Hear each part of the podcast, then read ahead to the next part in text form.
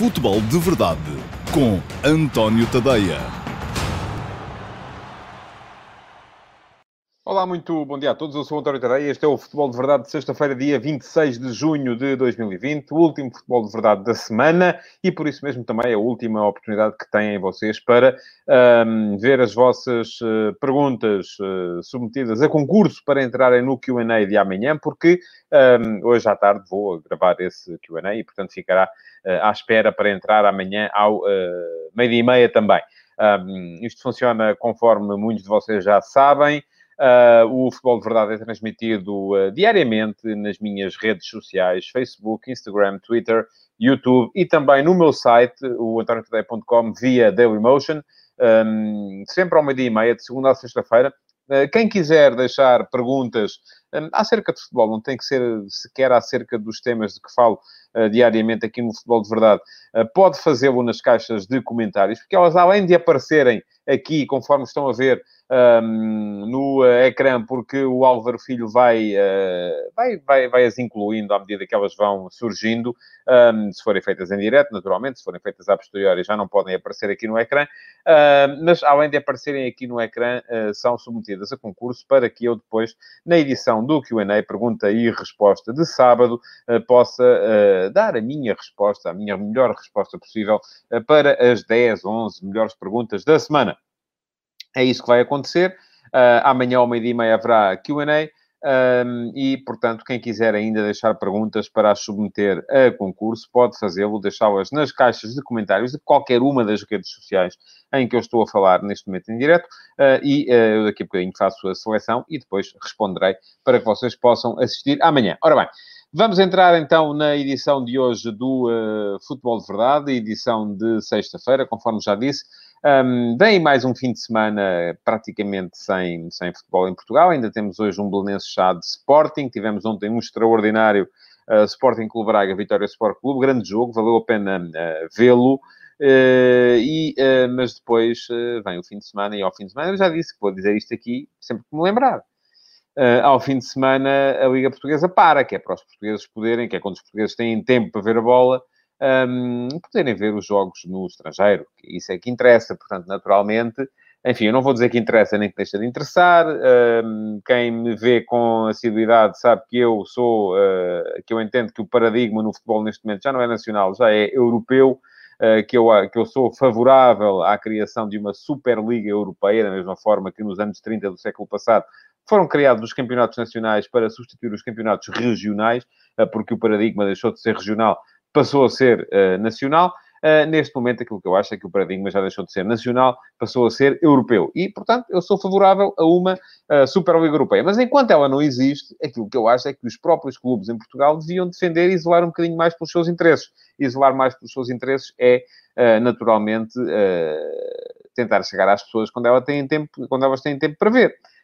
porque se ao fim de semana deixam o espaço vazio, é natural que se é naquela altura que as pessoas têm mais tempo para ver futebol, aquilo que vão ver é o Liverpool, o Barcelona, o Real Madrid, o Bayern, o Paris Saint-Germain, a Juventus, e depois vamos perguntar aos miúdos, e os miúdos de que clube é que são? Pois é, são dos clubes de, de, lá de fora, não é? Dos clubes mais fortes lá de fora. Se calhar isto é inevitável. Admito perfeitamente que isto seja inevitável. Mas Sim, Aldernet, eu sei. E à semana poderá haver mais ajuntamentos de pessoas. Está bem, pronto, então vamos, neste caso, vale mais nem, nem fazer, não é? Porque eu creio que essa não é a razão. Percebo, uh, percebo a ideia, mas eu acho que a razão foi mesmo porque quem, quem impôs este calendário foram os operadores de televisão e a razão foi mesmo que eles já sabiam que iam ter uh, a programação cheia ao fim de semana, porque vinham aí os campeonatos estrangeiros, iam ter ali espaço vazio para preencher durante a semana e resolveram preenchê-lo com os jogos da Liga Portuguesa. E os clubes portugueses disseram amém e siga para bingo e pronto, vamos assim. Eu creio que a razão verdadeira foi essa. Uh, respeito a sua opinião. Um, poderia, de facto, haver mais ajuntamentos em cafés, uh, mas também poderia haver mais gente a ver jogos, não é? Pois, e assim, não há. Enfim, vamos seguir. Eu, eu, já, já tinha dito que vou dizer isto aqui quase todos os dias, até ao fim da liga, sempre que me lembrar. Uh, hoje lembrei-me, pronto, e então fui por aí. Hoje temos quatro temas para falar no futebol de verdade. Um, vou começar pelo jogo de ontem, pelo, uh, pelo Sporting Clube Braga, Vitória Sport Clube. Foi um extraordinário jogo de futebol. um, intenso, com cinco golos, uh, com incerteza no marcador, com uma entrada fortíssima do Braga, uma reação fortíssima do Vitória, o Braga depois a conseguir equilibrar, a conseguir chegar à vantagem num golaço do Trincão, uh, a mostrar. Aliás, não foi só esse, foi também o terceiro golo do Braga, uh, da mesma forma que o primeiro também tem a intervenção do Galeno, mas a demonstrar a vantagem de ter uh, jogadores a jogar nos extremos com os pés trocados. Quer dizer, não é com os pés, uh, enfim, é um destro a jogar à esquerda, como é o caso um, de, de, e, um esquerdino a jogar à direita, como é o caso de Trincão. Uh, porque Galeno e Trincão estão ali a ajudar o Braga a, a potenciar o jogo interior e o golaço de Trincão que sai uh, do lado direito uh, de pé esquerdo é, de facto, só, só pode ser conseguido daquela maneira. Um jogador a jogar sobre a direita com o pé esquerdo, na altura a fazer o empate. Um, gostei das duas equipas, já o disse. O Sporting Clube Braga está a reagir a tempo ainda de lutar com o Sporting pelo terceiro lugar. Recuperou o terceiro lugar, ainda que provisoriamente. Fica à espera do jogo do Sporting para, para mais logo. Um, mas vai estar lá, vai estar lá na luta, depois deste reinício titubeante, aquilo que mostrou ontem, um, foi mais uma vez um Braga, e atenção, é um Braga que vai, vai dando sinais eh, meio contraditórios. Eu disse que no jogo em Famalicão a equipa esteve melhor do ponto de vista defensivo após a troca de sistema, após o regresso ao 4-2-3-1, uh, mas tinha sido inoperante do ponto de vista atacante. Ontem foi o contrário. Ontem foi um Braga melhor a atacar do que a defender, e nomeadamente o segundo gol do Vitória, do meu ponto de vista, a demonstrar uma equipa que está a, reabituar-se a ter eh, uma linha de 4 e não uma linha de 5 atrás. Um, o gol é marcado quando a bola entra no lado esquerdo do ataque do Vitória. O gol é marcado numa situação em que o Vitória tem superioridade numérica na área uh, de Mateus. E isso é uma situação que eu atribuo ao facto de os jogadores do Braga estarem habituados a jogar ali com 5, é? os dois laterais e os três centrais, e de repente se terem visto a jogar com 4, o que pede naturalmente uma incorporação mais uh, atenta dos, uh, dos médios. Diz João Gonçalves, Trincão e Galeno eram titulares no Porto e no Benfica. Olha, o Galeno, o Porto deixou-o fugir. Uh, não sei se, se, se seriam... Trincão, acho que sim. Acho que seria titular em qualquer dos clubes. O Galeno tenho mais dúvidas. É um jogador mais inconstante. e perguntava aí a alguém também porque, como é que os grandes deixaram fugir o, o Trincão. Enfim, deixaram fugir porque o Braga também tem vontade própria e, entretanto, apareceu o Barça, não é? Portanto, aí temos... Uh, é preciso jogar com, com isso tudo. Bom, uh, gostei do jogo. Uh, Braga um, ali a marcar presença na luta pelo terceiro lugar e o Vitória é que fica um bocadinho mais uh, em xeque neste, neste momento. Basta olhar para a classificação. Neste momento temos Braga 50 com um jogo a mais, que já o fez. Sporting 49, portanto, o Sporting com um jogo a menos, pode chegar aos 52 se mais logo vencer a Belenenses Chade. Uh, Famalicão, todos os outros já jogaram nesta 28ª jornada. Famalicão tem 45, Rio Ave 44, Vitória Sport Clube 40, já tem o Santa Clara a morder os calcanhares com 38. Se olharmos para isto, uh, neste momento, enfim, o quinto lugar vai dar acesso às competições europeias. Portanto, o Vitória está a 5 pontos do Famalicão. Não é uma distância irrecuperável, continua na luta. Uh, é perfeitamente possível que lá chegue. Já me parece é que mais difícil chegar uh, aos lugares uh, de cima, ao terceiro e ao quarto, porque aí para chegar ao terceiro e ao quarto, uh, e vamos supor que mesmo que o Sporting logo perca com, o, com a Belenenses Chade, o Vitória já estará a 9 pontos do Sporting e com desvantagem no front direto. Já é uma distância muito grande, e mesmo tendo em conta que o Sporting ainda vai ter que jogar fora com Benfica e Porto, que são dois jogos que à partida, enfim, pode não acontecer, mas à partida há uma possibilidade uh, grande do Sporting perder um, porque Benfica e Porto estarão ainda a lutar pelo título, além de que têm mostrado por, por aquilo que é a classificação que são, estão mais fortes. Um, portanto, aquilo que, uh, que me parece é que o Vitória dificilmente chegará mais longe do que, eventualmente, ao quinto lugar, que vai dar a Europa, porque na final da Taça de Portugal estão Benfica e Porto, que vão ser, um, seja qual for a ordem, uh, primeiro e segundo. Hoje joga-se uh, mais uma partida, a última desta 28ª jornada. A Belenenses recebe o Sporting na cidade do futebol e um, é um derby também, um derby de Lisboa, embora vá ser jogado em Oeiras, que é um conselho limítrofe. Um, bom, aquilo que uh, me parece é que vai ser, se calhar, uh, depois da, da, da, ida a Guimarães, onde o Sporting me pareceu... Foi o único jogo em que o Sporting me surpreendeu positivamente, porque também aí uh, fez crescer as expectativas. Vamos ver, vínhamos de uh, um período de paragem. Um, estava à espera de um Sporting titubeante e o Sporting nesse jogo apareceu, embora inseguro do ponto de vista defensivo e embora, sobretudo, inseguro do ponto de vista mental, uh, porque me parece que a equipa não teve a ambição de ganhar o jogo. Um, podia ter o feito, porque foi superior ao Vitória nesse, nesse, nesse jogo. Depois, isso fez subir as expectativas. E o Sporting que vimos nos jogos em casa contra o Tondela e o Passo de Ferreira, até o Ruben Amorim dizia uma coisa engraçada, que, do meu ponto de vista, tem toda a razão. É que nem a exibição com o Tondela foi tão má, nem a exibição com o Passo de Ferreira foi tão boa. Um, eu acho que é preciso ter isso em linha de conta. O Sporting teve bons momentos, tanto num jogo como noutro, sobretudo nos primeiros 20 minutos do jogo com o Passo de Ferreira, mas depois teve também segundas partes assustadoras, pela incapacidade de controlar a partida, pela incapacidade de uh, controlar o jogo com bola, de baixar o ritmo do jogo, de segurar adversários que, atenção, estão lá embaixo, a lutar para não descer, não são adversários da qualidade um, de alguns que vai ter ainda de enfrentar neste resto de liga. Um, depois, há essa questão do Petit ser um treinador que já teria dificuldades uh, a forma e algo a jogar com a equipa muito dada. Um, enfim, Lenços uh, joga a Petit, não é? A Petit como é que é? A jogar, uh, neste momento é em 3-4-3, é isso que ele tem feito quase sempre. Um, portanto, a jogar com um preenchimento no valor central, os três dois médios, que são médios de características, sobretudo defensivas, não possam jogar, não jogar hoje o André Santos, está em dúvida.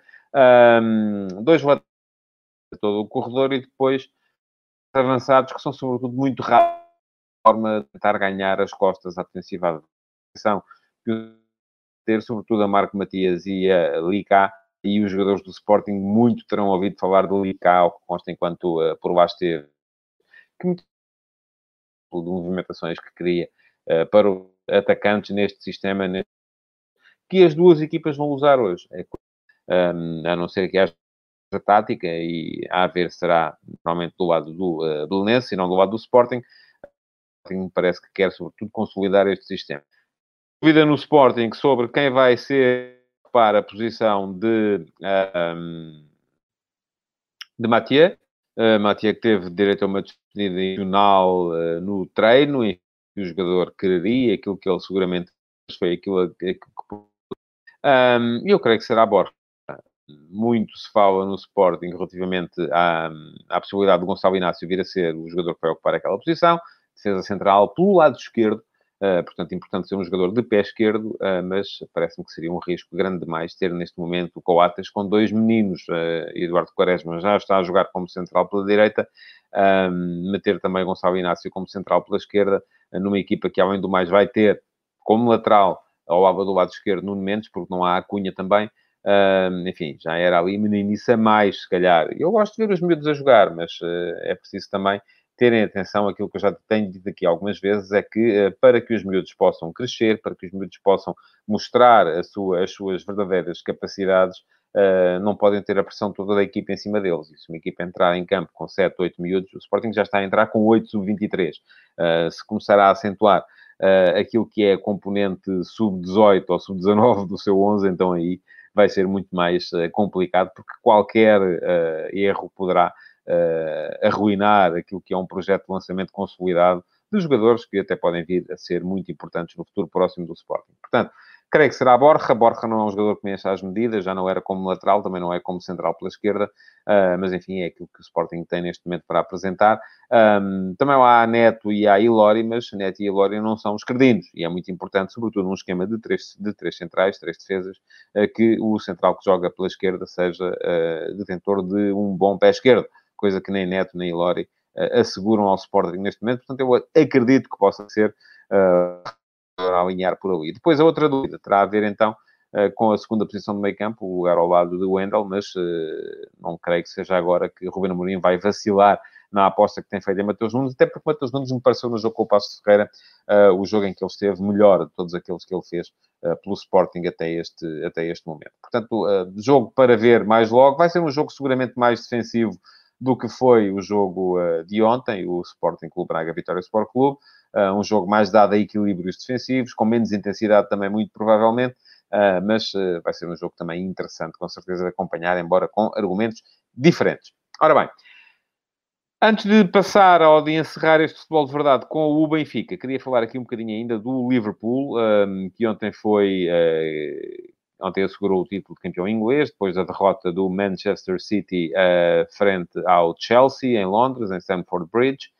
Uh, é um título justíssimo, aliás, das maiores injustiças que a pandemia podia trazer ao futebol mundial era a Premier League não acabar, ou pelo menos o Liverpool não se sagrar campeão, depois do percurso verdadeiramente notável que a equipa fez nas primeiras 20, creio que foram 28 jornadas, em que ganhou 27 jogos.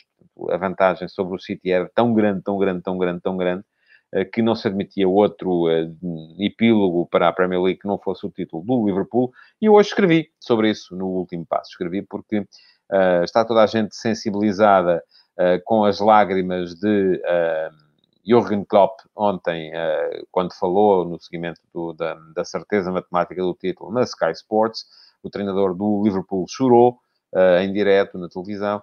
A mim chamou-me mais a atenção um facto, um aspecto, que é o facto de ele dizer que esta equipa do Liverpool, os, os rapazes ainda têm alguns anos nas pernas. Ora bem, o que é que ele quer dizer com isto?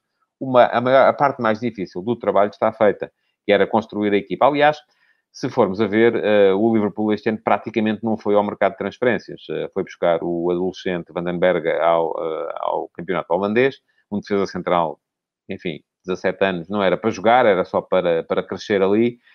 E agora, no mercado de inverno, foi buscar Minamino ao Red Bull Salzburgo.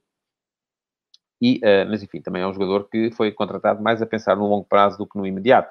Ao todo, o Liverpool este ano gastou menos no mercado do que qualquer dos grandes portugueses, uh, e mesmo assim consegue ser uh, campeão uh, inglês e campeão assim a grande distância. De quem é o mérito? Ora bem, para já é preciso termos em conta a diferença de realidades. Sempre que uma equipa ganha um campeonato em Portugal, o mais certo é ser desmembrada a seguir. É? Uma equipa que ganha o campeonato em Inglaterra é certo e sabido que todos os jogadores que o Liverpool tiver interesse em que continuem, lá estarão na próxima época. Portanto, não vai haver ali uh, o ataque do mercado aos jogadores do Liverpool. Depois, há uh, claramente mérito no recrutamento. Eu um, já aqui há tempos tinha escrito sobre isso e no texto do último passo que escrevi hoje incluí lá um link um, para quem quiser uh, perceber quem é Michael Roberts, o homem que é responsável pelo recrutamento do Liverpool.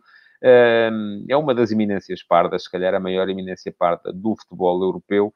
Uh, e é um uh, homem extraordinariamente importante na estratégia que o Fenway Sports Group, uh, que foi o, o grupo financeiro americano, que é dono do Liverpool, montou para levar o Liverpool do lugar em que o encontrou, que foi antepenúltimo na Premier League em outubro de 2010, até ao lugar em que ele está neste momento, que é campeão da Europa, campeão do mundo, campeão da Inglaterra. Portanto, não é coisa pouca, enfim, é, é muita coisa. Um, e depois, naturalmente, mérito de Klopp e dos jogadores. Klopp pela, pela equipa, pela forma de jogar que imaginou e que consolidou e que construiu.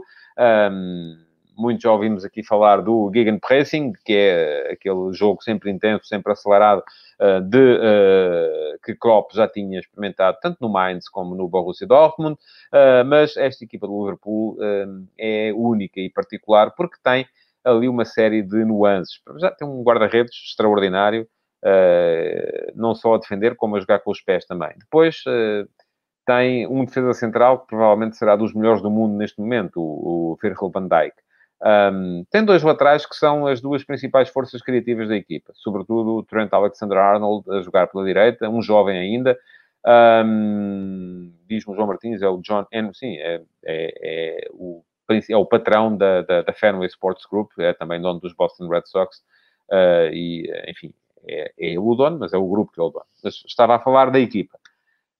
Um, Trent Alexander-Arnold, Robertson também, mas sobretudo o lateral direito, uh, são as principais forças criativas de uma equipa que tem nos médios, uh, sobretudo jogadores de trabalho, jogadores que uh, servem para não deixar a equipa adversária jogar, para limitar os movimentos aos adversários e depois tem um ponta de lança, Firmino, que não, é, não, não se impõe, sobretudo, pelos seus dotes de goleador, embora faça golos importantes, sobretudo naqueles jogos que estão mais equilibrados, jogos que chegam empatados até aos últimos minutos, muitas vezes é ele quem aparece uh, a marcar.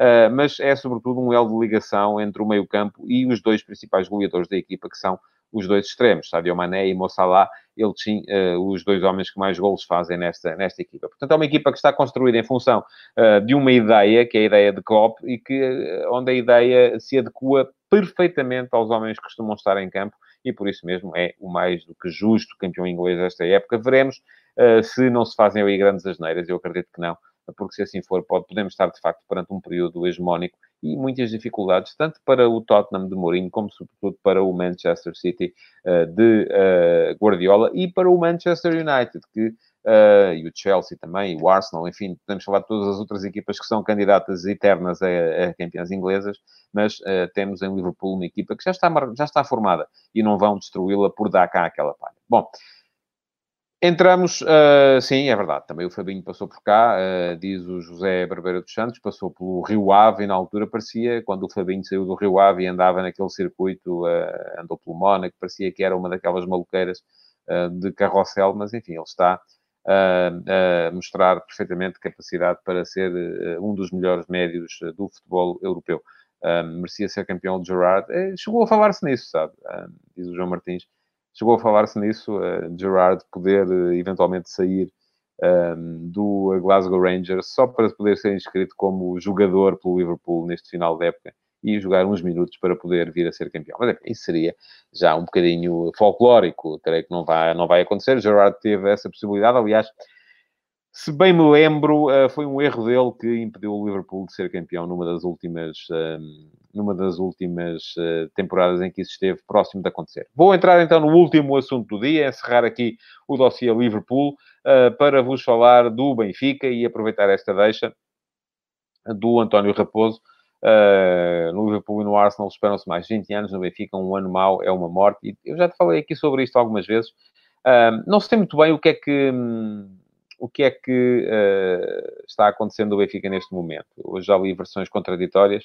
Uh, há quem diga até, inclusive, é que Lage até pode já não dirigir a equipa na, na Madeira no fim de semana. Enfim, acho, acho, isso, na próxima jornada, acho isso difícil, uh, para não dizer mesmo altamente improvável, mas aquilo que me parece é que dificilmente, a não ser, é que isto, isto pode mudar tudo de um momento para o outro, não é? Se vocês forem a ver, quando recomeçou o campeonato e o Futebol do Porto perdeu em Famalicão, o Benfica passou a ser, na altura não vi as odds das casas de apostas, mas deve ter passado a ser imediatamente uh, super favorito para ser campeão, porque se ganhasse em casa ao Tondela, passava para a frente.